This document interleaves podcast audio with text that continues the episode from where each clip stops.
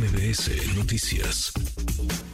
Le adelantábamos, pasada las 2 de la tarde, habría números, eh, resultados del segundo sondeo de opinión. La encuesta, pues, las encuestas en el Frente Amplio por México los tenemos ya. Xochil Gálvez en la ponderación 57.58%, Beatriz Paredes 42 ciento, una distancia entre una y otra de 15 puntos, 15% de diferencia. Le agradezco estos minutos a Alejandra Latapí, integrante de este comité, el comité organizador del proceso del Frente Amplio por México. Gusto saludarte. ¿Cómo estás, Alejandra? Muy buenas tardes. ¿Qué tal, Manuel? Muy buenas tardes y buenas tardes para toda tu audiencia. Eh, los números están entonces, se concluyó ya con este segundo sondeo de opinión en el frente.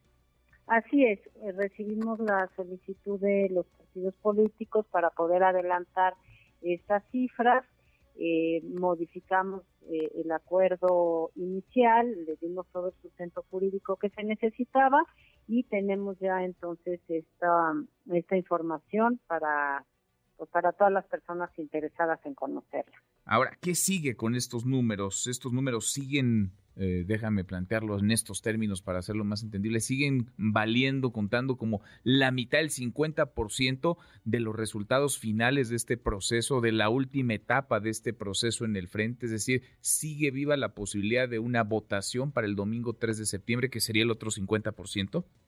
Así es, Manuel. Eh, nosotros hasta el momento pues continuamos con todos los trabajos de organización para llevar a cabo la consulta Estamos eh, ya empezando a entregar y a distribuir el material que se ha producido para que los comités locales puedan hacerlos llegar oportunamente a los centros de, la consulta. Eh, seguimos ya con la integración de las mesas, es decir, quienes van a ser las y los ciudadanos que voluntariamente se han anotado para hacerse responsables de recibir y contar las participaciones ciudadanas. Y bueno, pues este es un tren de altísima velocidad que sigue, que sigue en marcha. Si las aspirantes se pusieran de acuerdo y quienes eh, forman parte de este comité, no solamente ustedes como ciudadanos, como expertos electorales, sino los representantes de los partidos, llegaran, digamos, a la coincidencia de que ya no habría eh, proceso electoral o votación el domingo 3 de septiembre y estos serían los resultados eh, definitorios. ¿Se podría, eh, de acuerdo a lo que tienen ustedes como, eh, como normativa, como reglamento estipulado, Alejandra?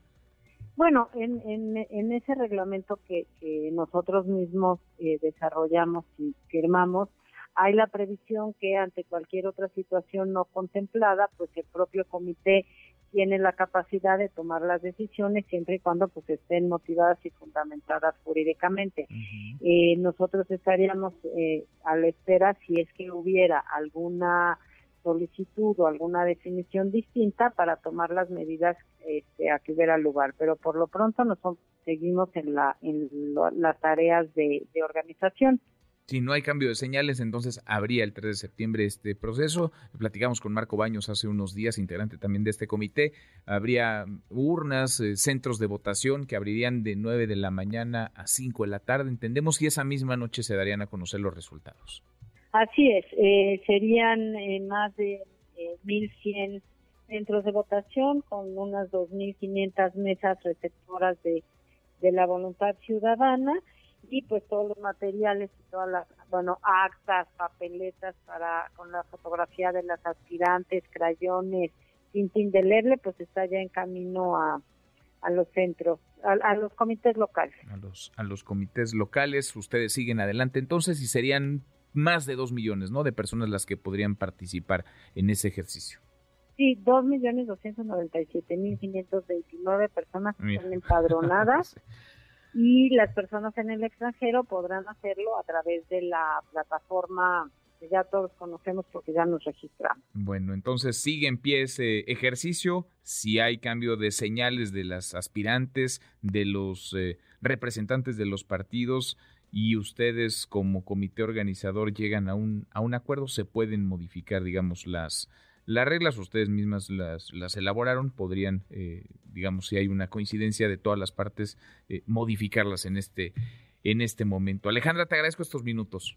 Muchas gracias, eh, Manuel, y qué gusto saludar a toda la audiencia. Que tengan muy buenas tardes. Gracias, muy buenas tardes. Es Alejandra Latapa, integrante de este comité, el comité organizador. A ver los resultados, la ponderación. Xochil Gálvez, 57.58% frente al 42.42% de Beatriz Paredes. Hubo un par de encuestas, de ejercicios, de estudios, uno telefónico, el otro en vivienda. El telefónico lo ganó pues prácticamente por 20 puntos Xochil Gálvez, 40 de Beatriz Paredes frente a 59 de Xochil Gálvez.